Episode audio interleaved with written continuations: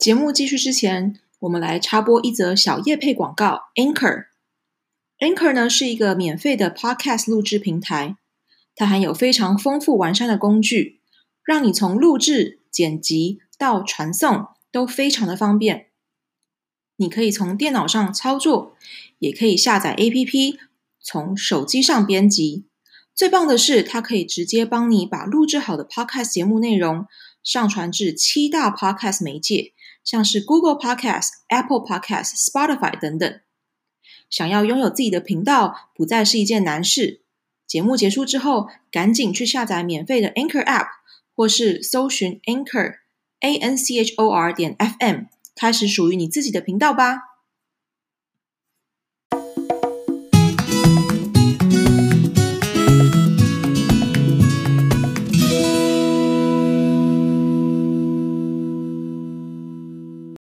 大家好，我是心地营养师，欢迎回到心地营养聊天室。今天的访谈节目呢，我们请到了两位受访者。我们这个节目啊，从开播以来，从我本来的自言自语呢开始聊营养，到后来访谈到了一位来宾，到现在呢进阶到了两位，真的是谢谢大家一路的支持还有喜欢。那今天的节目呢，走一个比较轻松的聊天路线。主要呢是要来聊聊关于食物正义，还有在台湾创立的一个饮食品牌中那些不为人知还有感动的心路历程。那我们就直接欢迎今天的两位来宾。Hello，Hello，我是 Gisa 的小桃。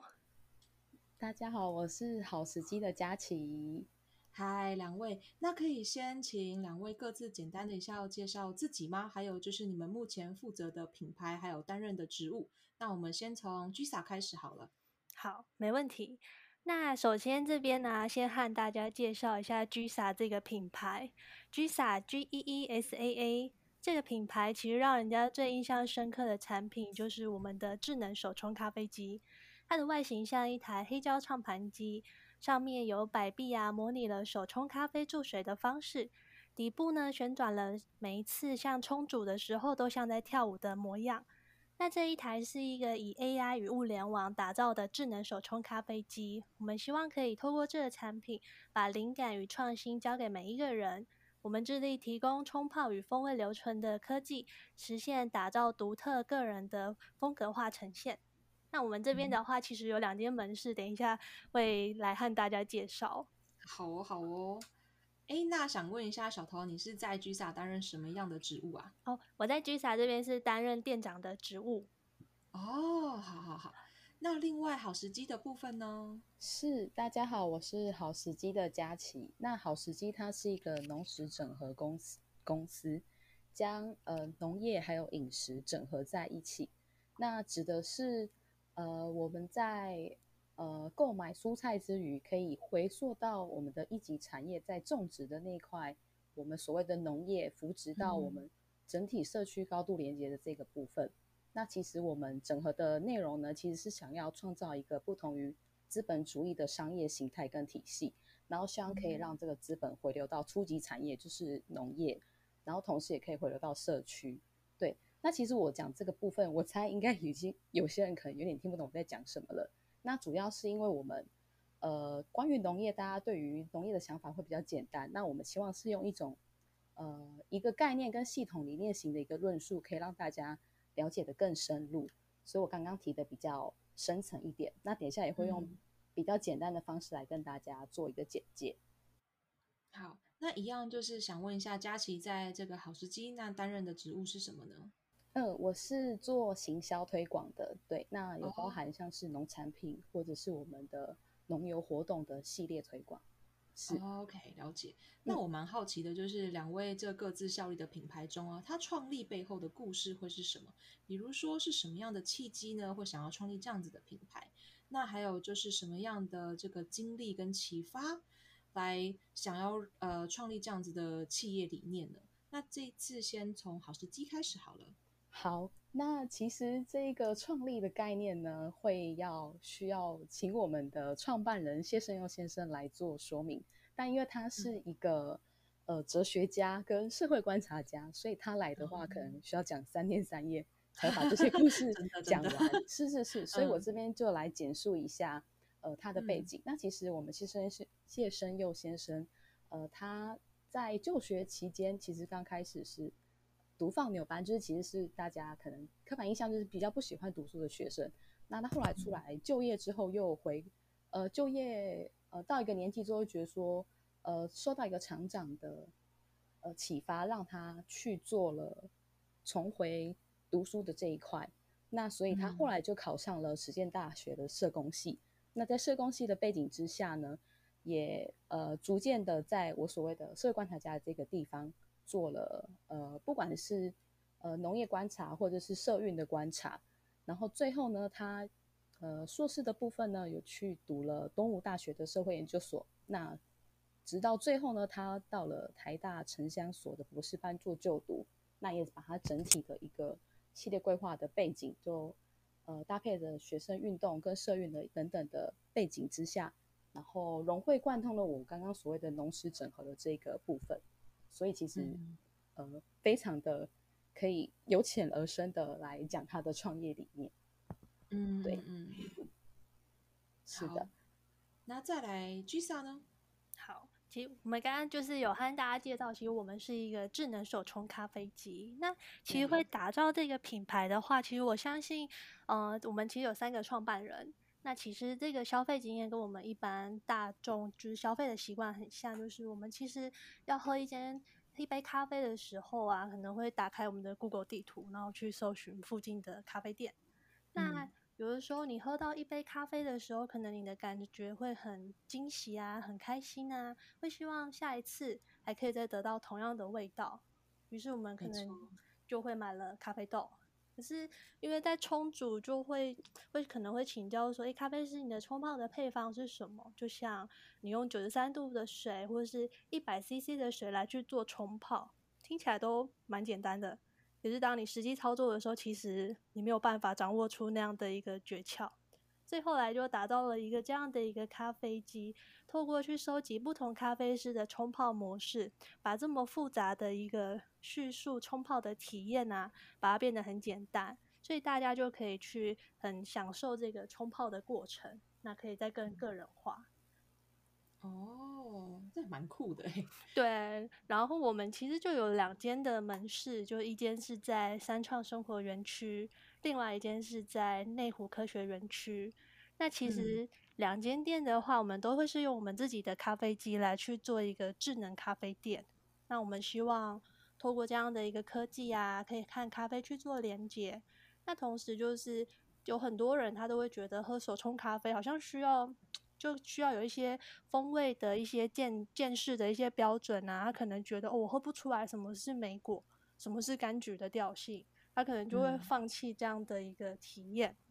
那因为我们自己本身是科技的产品，就会希望有很多东西可以把复杂变得很简单，所以我们其实就会有不同的咖啡啊，来搭配不同的冲泡手法，让它去喝出差异。那同时我们在这边其实也会推广了我们台湾自己的咖啡豆。哦，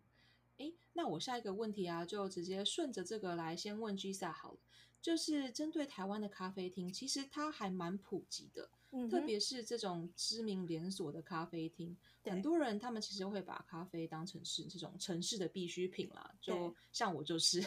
那相对来说，他们可能的需求上就会觉得说，相对就是要方便啊、熟悉啊、随处可以买得到。对，那价钱方面也希望说啊，实惠一点就好。对，所以我想问的就是，Gisa 是通过什么样的方式，可以让更多潜在的消费者可以来认识到你们，又可以透过你们的这个理念跟使命呢，去了解到台湾咖啡的故事？嗯，其实像就是 Cindy 说，就是台湾咖啡厅非常的多，像 Seven，你拿一杯咖啡就三十秒。嗯，可是其实我们像精品咖啡啊，这需要可能三到五分钟的时间来去做萃取，其实这两个时间的效益是不一样的。那我们会觉得，其实手冲咖啡，其实我们会把它把它当做是生活的一个部分。那我们会去举办，就是在三创店这边会举办不同的活动，像是一些画展啊，或者是邀请画家来这边和我们去做一些画画作和咖啡的连结。我们希望把咖啡融入成生活的一个部分。嗯、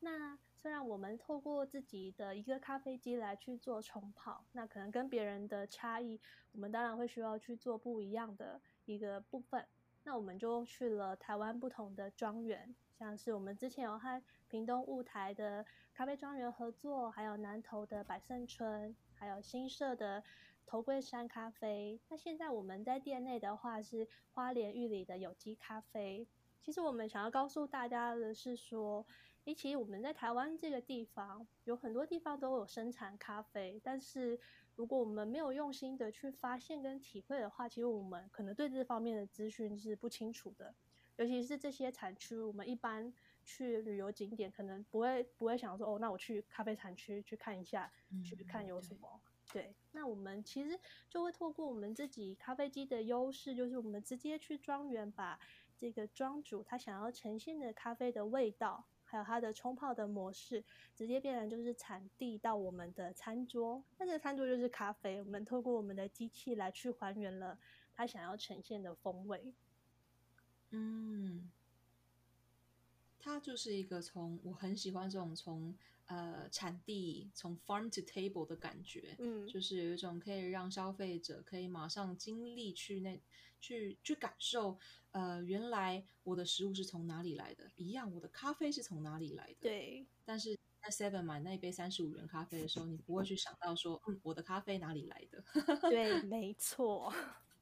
诶那在好时机啊，就想问你的是，在这个理想中，所谓拥有这个饮食正义的社会到底是什么样子呢？因为我在看到你的理念的时候，有提及到这个饮食正义，所谓的 food justice。那我其实对这个词语也是非常的有感触，就从我以前有学营养开始，就觉得说，呃，对于食物的正义这一块，是营养学去需要去慢慢去提倡的。那也是现在比较少看到的。那所以当初看到好时机的时候，我还蛮心动说，说哇，竟然有一个品牌会因为饮食正义而开始打打打造这样子的一个品牌出来。所以很想知道说，哎、嗯，所以你们这样子的饮食正义是怎么样来的呢？那如何透过好时机来达成这样子的愿景？好，谢谢 Cindy 对于饮食正义的 呃解释。那其实饮食正义在呃，狭义跟广义的解释来说，都有大家想要表达的内容。那其实我这边想要先从好时机所着重的服务对象来做一个说明，然后最后会再带到饮食正义的部分。嗯，嗯，那其实我们着重的是小型生产者，是我们主要的客户。那小型生产者就是举例，像是呃，我们在。呃，花生，诶，制作花生糖的这样子的一个人，我们称为小型生产者。那我们会透过我们的辅导跟管理，然后再介入我们的食品技师技师的专业的 SOP 的制作流程，然后让这个小型生产者在制作花生糖的时候，也会有大工厂的食品卫生安全的规格。所以，这个是我们对于小型生产者的一个辅导流程跟我们的内容。那为什么我会提到小型生产者作为主要的关注对象？嗯、举例来说呢，呃，我们在以国外来说的小型生产者，像是法国，为什么会提法国呢？像是我们著名的红酒，它其实是从大家呃，就是种完葡萄之后拿来酿，然后酿完之后葡萄酒，哎，发现很好喝，然后我们最刚开始认识的也会是葡法国葡萄酒，而不是呃勃兰地庄园的葡萄酒。我们会先从这个品相来认识这一个，呃，生这这一个美食。那以台湾来说的话呢，像是台湾的卤肉饭或者是凤梨酥，其实都是以小型生产者他们最刚开始作为一个发基。那小型生产者不仅仅是呃带动了这样子的一个饮食文化，然后也才会有之后像是比较大品牌的凤梨酥，或者是大品牌的连锁卤肉店，呃，不对，对不起，连锁连锁卤肉饭这样子的一个。系统化的一个制作，所以其实所有的饮食的背景都是从小型开始做起的。那除了我刚刚提到的这样的一个在地饮食文化的表现之外，那其实呃，如果以卤肉饭来说的话，它也是一个呃社区的连结，就是卤肉饭他们可能会需要点小菜，那就结合当地的菜商。那有时候我们人手不够的时候，会请隔壁的阿姨。或者是隔壁的姐姐过来，我们这个小吃店作为帮忙端菜的，呃，送送小菜的人，那其实也是雇佣我们社区的一个人力。所以在这一个面摊里面，我们可以看到它创造了这个劳动力以及这个经济效益。那同时也可以填饱大家的胃。所以其实我们虽然一直针对小型生产者作为一个呃沟通的对象，那其实这个也是我们社区作为一个紧密连接的一个经济表现。所以呢，好时机做的就是把我们的小型生产者的社区的经济作为整个串联的连接。然后支持他们这样做一个食品技师的管理的系统，然后这样的基础工作都可以完善了，然后也才可以实现到我们所谓的饮食正义。因为我们把前面的基底都顾好了，我们才会享用我们的好的饮食、好的美食。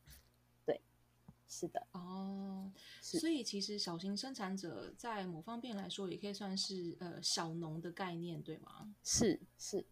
嗯，那相对呃，就是那些连锁啊，或者是大型生产者来说，他们可以得到的这些资源 resource，他们其实是比较多的。但所以相对来说，小农的话，其实就没有办法得到这样子的丰裕的一个呃，算是赞助或者是说资金来做他们想要做的事。所以呃，好时机在提供这样子的技师啊，然后这样子的协助之下，可以让他们也跟社区做互相连接。对于这样子的一个整个交易的流程来说，也整个更透明，然后是也是可以帮助到真的该帮助到的人，对吗？是是，对。嗯、然后嗯，也因为小型、嗯，所以你会很了解，譬如说，呃，这个小吃摊他们来的哪里哪是哪里来的菜，你都会很知道，你就会相信他，进而每天都去吃、嗯。所以其实也是一个安心饮食的一个概念，所以也是呃呃，我我自己认为的饮食正义。是是是是是是，嗯嗯嗯，就是今天你在享用这摊卤肉饭的时候，你也知道说，哦，这些食材到底究竟是从台湾的哪个地方来的？你甚至是可能还见过这个农夫他的面容。对，那想要问一下，就是先从好时机好了，就是是想要透过这个品牌带给台湾是什么样子的改变呢？嗯。呃，以我刚刚提到的小型生产者作为一个主体的话，嗯，我们希望可以发展这样的一个系统。然后像刚刚我提到，包含食品技师的专业流程的制成，然后以及整体的社区经济，希望可以做到这样的一个食农的整合，然后让小型生产者他们可以稳定的发展，然后也可以达到一个社区共农的一个，嗯，呃一个模式。对，那同时，嗯，呃，我们也希望透过这个系统呢，可以让呃，就是我们会等于是透明化我们辅导的这一些生产呃小型生产者的一个工作内容，或者是它的食材的来源，这样消费者在购买的时候也是一个资讯透明的状态，他也会吃得更安心。所以就是通过这样的一个整合，嗯、然后也带到刚刚提到的饮食正义，其实就是希望让大家吃得安心。了解，了解，嗯。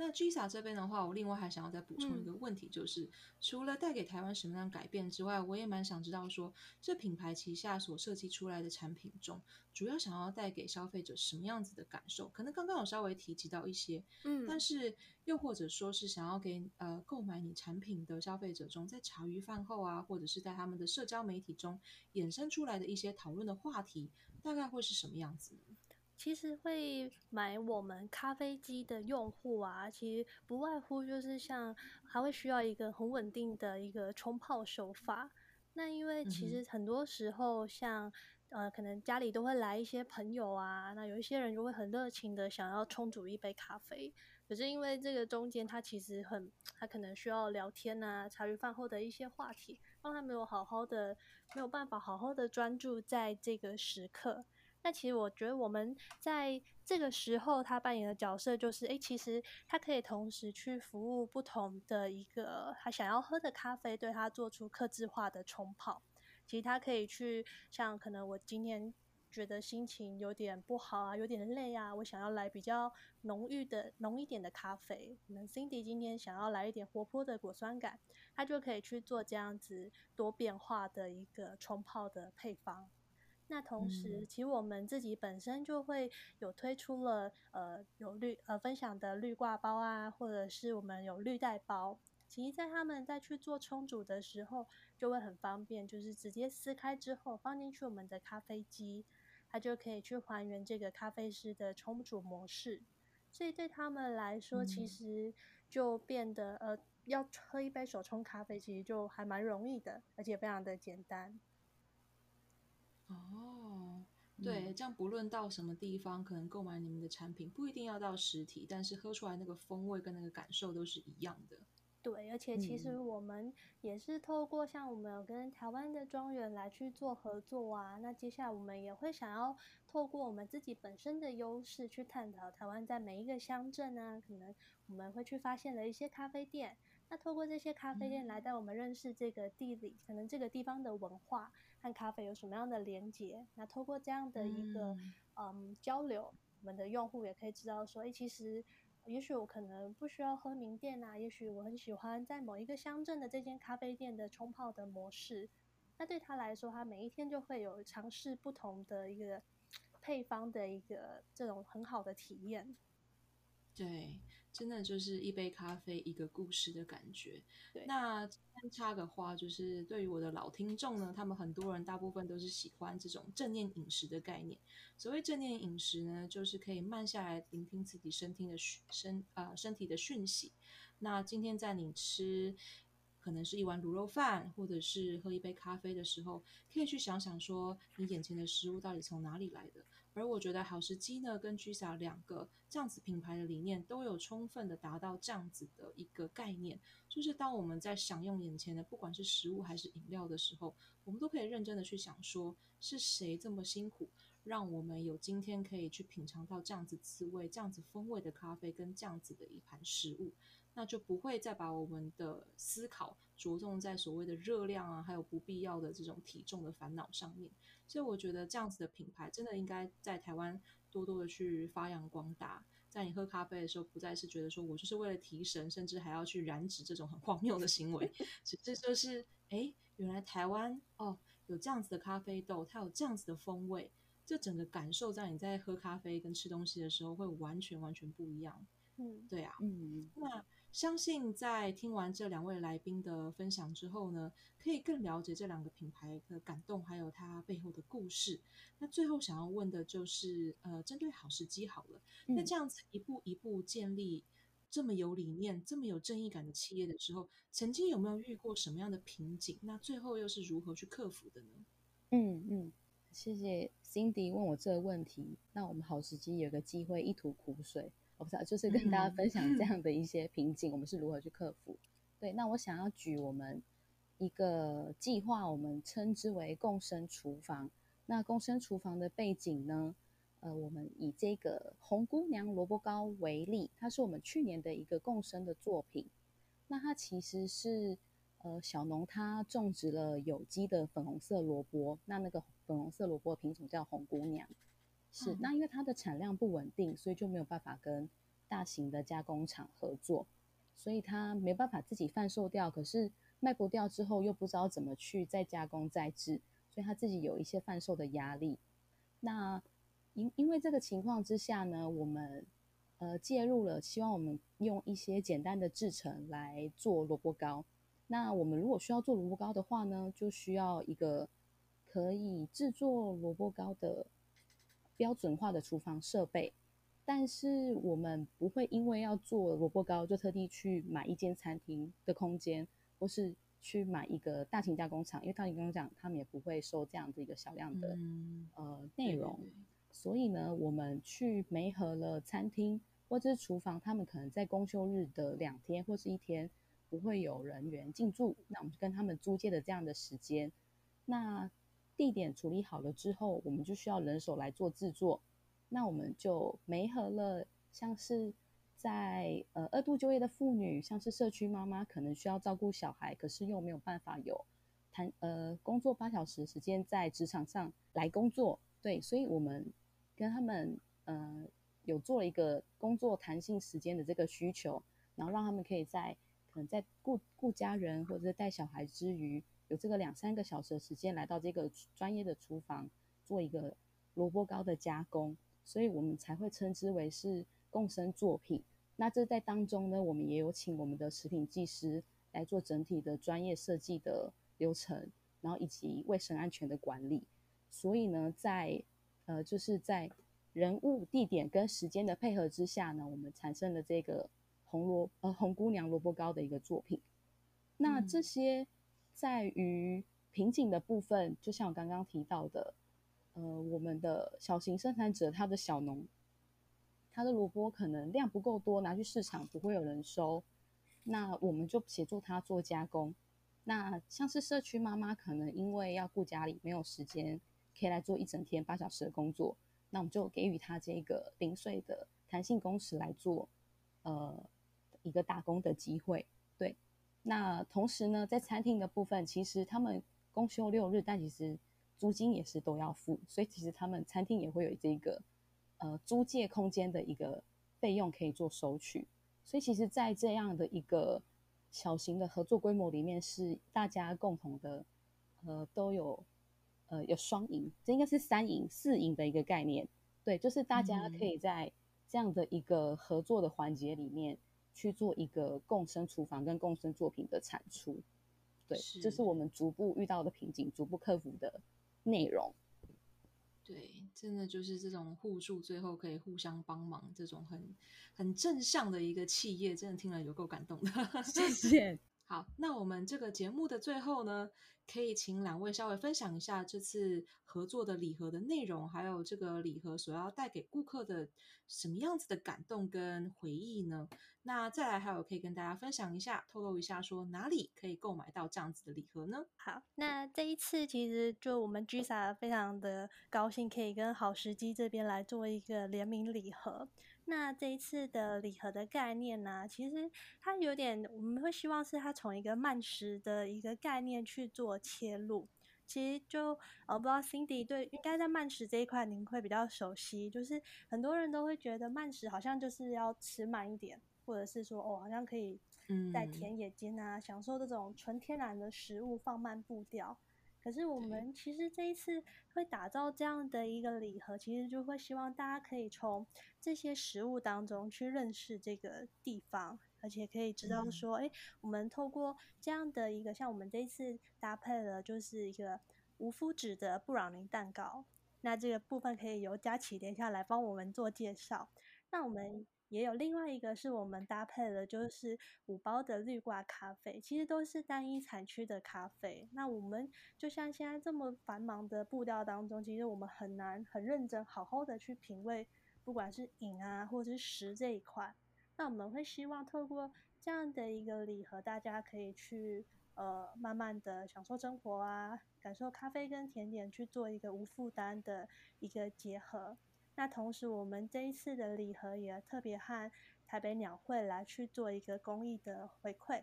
我们会把这个礼盒的五趴的营收回馈回馈给台北鸟会，他们会来去做一个就是教育面的湿地的推广跟保育，还可以维持我们生态的多样性，让我们的生态可以做有序的升级。那这是我们这一次的一个联名礼盒的一个概念。那蛋糕的部分呢，我们就来请佳琪这边来帮我们介绍一下。好，谢谢小桃的呃分享。对，那蛋糕的话呢，是我们看天田烘焙坊所制作的无麸质布朗尼蛋糕。那其实看天田它是一个呃有机的农场，在嘉义的鳌鼓湿地。那他们烘焙坊呢是在高雄，那是以呃有机的稻米呢去磨成粉。来做成的布朗尼。那其实这个布朗尼它真正的食材是用黑豆去做研磨的。那大家对于黑豆的蛋糕的印象会比较是呃比较养生。那所以我们在这个布朗尼里面有做了核桃跟桂圆来，还有加了加入了巧克力来让它的呃口感吃起来更扎实。那同时呢，也因为是用糙米跟黑豆磨成的粉。去制作而成的是无麸质的一个蛋糕，让吃起来更加的无负担，所以才会呃，也刚刚也呼应到呃小桃我们所提到的我们的从饮食到产地的这个概念，我们希望作为两个品牌的结合，可以让大家在享受咖啡、享受布朗尼蛋糕之余，这个咸呃微甜苦甘的这个综合享受，可以让大家享受呃回归回归到我们产地的一个理念。然后也同时回馈到台北鸟会的这个不呃盈余营收的部分。那也希望大家可以在平静的享受这样的午茶时光，然后同时把这个感动可以分享给别人。嗯，真的，就是自己本身在体验完这样子的一个礼盒的时候，就觉得说天哪，怎么会有这么好 吃的东西？就是青豆跟糙米本身就是属于比较呃 high fiber，就是我们的那个呃膳食纤维是比较高的，所以呢，它吃起来不但让你觉得说充满了营养之外，你那每一口，我觉得蛋糕体本身的扎实感搭配咖啡的话，其实每一口都会让你觉得更顺更。更搭，就是真的，你喝其他茶水啊都没有那种感觉，但是喝咖啡真的就是搭。所以对我来讲，我觉得这样所谓刚刚提到的慢食，甚至就会是一种嗯慢生活的感觉，让你的每一口都可以去真的去体会到说我们所有农产品的用心这样子。那诶，哪一位想要来分享说哪里可以购买到这个礼盒呢？我们这个礼盒啊，其实，在 GISA 的官网还有好时机的官网都可以去做购买。那就是我们这一次，如果其实是 GISA 的用户啊，我们同时还收录了就是嘉义三间咖啡店的咖啡师的冲泡手法，就会让你就是一边吃着无负担的午茶，然后在享受这个来自嘉义咖啡师的冲泡的手法，好像就在嘉义一样。所以其实这个礼盒目前在我们两两边的品牌的官网都可以购买得到。好，太好了！那今天谢谢两位来到节目，然后也和我们分享了这么好的品牌理念跟产品。那我们今天的节目就到这边喽。喜欢我的节目的话，记得分享。那我们下期再见，拜拜。